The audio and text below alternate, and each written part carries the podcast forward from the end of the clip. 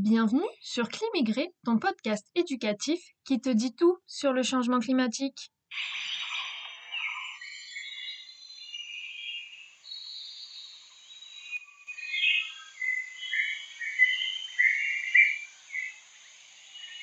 Au programme de ce quatrième épisode, on s'intéresse à la question des réfugiés climatiques, des migrants climatiques et des déplacés climatiques et on va essayer de faire un peu le ménage dans tous ces termes différents. 26 millions de personnes fuient chaque année leur habitat pour échapper aux inondations, sécheresses et autres conséquences du changement climatique.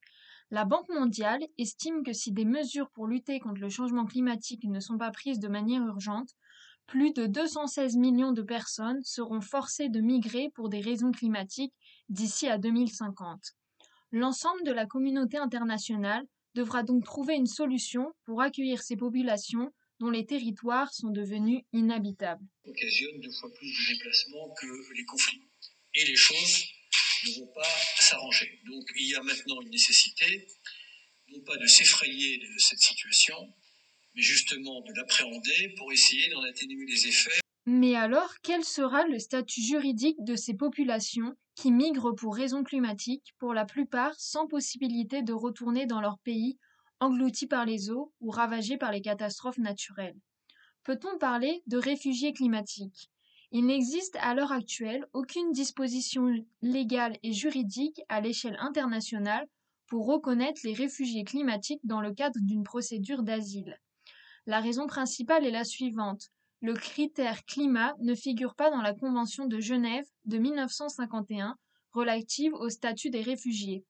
Pour rappel, cette convention assure une protection uniquement à l'égard des réfugiés dits politiques, c'est-à-dire celles et ceux qui subissent des persécutions ciblées pour des raisons politiques, religieuses ou d'appartenance à un groupe social.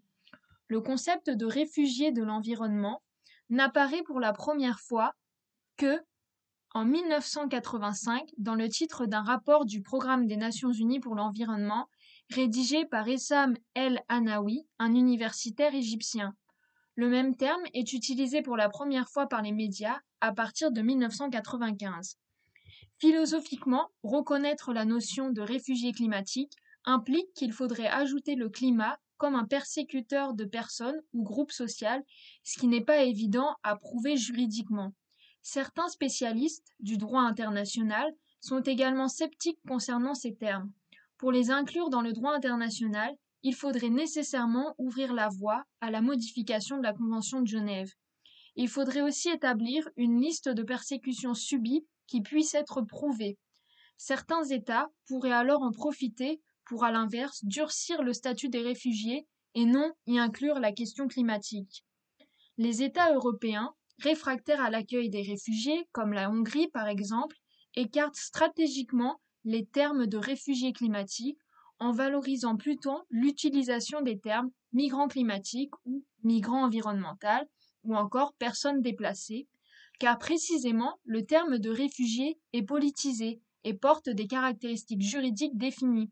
Ce statut de réfugié politique ouvre le droit aux réfugiés d'être pris en charge et protégés dans le pays d'accueil. Ainsi, cela pose la question des coûts de l'accueil des personnes qui seront jugées comme réfugiés. De plus, en droit international, un réfugié doit avoir franchi une frontière extérieure de son pays.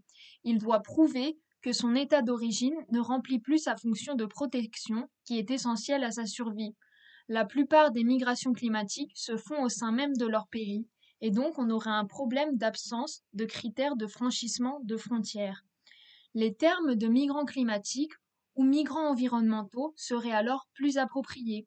L'Organisation internationale des migrations pour l'ONU utilise aussi ces termes qu'elle définit en ce sens comme des personnes ou groupes de personnes qui, essentiellement pour des raisons liées à un changement environnemental, soudain ou progressif, sont contraintes de quitter leur foyer ou le quittent de leur propre initiative et qui, de ce fait, se déplacent à l'intérieur de leur pays ou en sortent. Il faudrait alors établir les raisons de départ qui sont liées à un changement environnemental. Pour les îles qui vont se retrouver submergées par la montée du niveau de la mer, la preuve est, évidente. Mais les migrations ont souvent des causes complexes dont il sera difficile d'isoler le motif uniquement climatique. Utiliser les termes de migrants environnementaux participe à l'imaginaire occidental et européen selon lequel le migrant est une personne hors d'Europe et que donc le changement climatique et ses conséquences ne peut pas frapper les citoyens européens. Il serait uniquement une réalité lointaine qui toucherait les pays les plus pauvres. Il constitue un frein à l'acceptation de termes migrants climatiques, puisque cela n'intéresse personne, voire peu de personnes, car les migrants climatiques est perçu comme une personne lointaine, abstraite.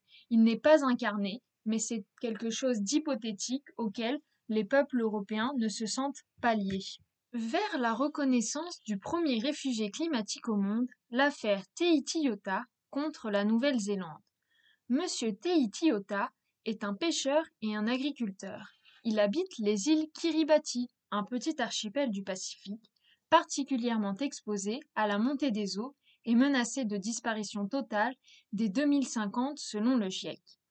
Convaincu que son île allait disparaître sous les eaux, il émigre en Nouvelle-Zélande en 2007 et dépose une demande d'asile. La Cour de justice de Wellington rejette sa demande en 2010 au motif que sa vie n'est pas directement menacée. Il n'y a pas de preuve de mise en danger immédiate de sa vie. Il ne peut donc pas rester en Nouvelle-Zélande et doit retourner sur son île. Il décide de faire appel de la décision en se tournant vers l'ONU et son comité des droits de l'homme composé d'experts indépendants pour demander un arbitrage. Dans sa demande, il expose les difficultés des habitants de son archipel, comme l'érosion des terres, les inondations fréquentes, la pollution et les conflits entre communautés pour les ressources. Au vu de la complexité de l'affaire, le Comité des droits de l'homme de l'ONU a mis plus de quatre ans à statuer sur son cas. Sa demande d'asile a été rejetée au motif que malgré ses arguments, le danger pour sa vie n'est pas immédiat et que des mesures de protection suffisantes avaient été mises en place via des mesures d'adaptation au changement climatique, notamment sur son île. Cependant, ce même comité a estimé que les personnes qui fuient les effets du changement climatique et des catastrophes naturelles ne devraient pas être renvoyées dans leur pays d'origine si leurs droits humains fondamentaux sont trouvés menacés. C'est une décision historique qui ouvre, selon le comité, une fenêtre possible vers la reconnaissance du droit d'asile pour les réfugiés climatiques à plus large échelle. Le comité estime qu'étant donné la gravité de la question et de la détérioration continue des conditions dans certains États insulaires, il était important que celui-ci identifie les critères pour statuer sur les futurs cas et sur la future possibilité de reconnaître les demandes d'asile pour les réfugiés climatiques. Cette affaire constitue un précédent au niveau mondial dans la reconnaissance future d'un statut pour les migrants climatiques. Cependant, lors des différentes COP qui ont suivi, dont la COP 22, la question des migrants climatiques a totalement été évincée des débats. On se retrouve bientôt pour un prochain épisode de Climigré, ton podcast éducatif qui te dit tout sur le changement climatique.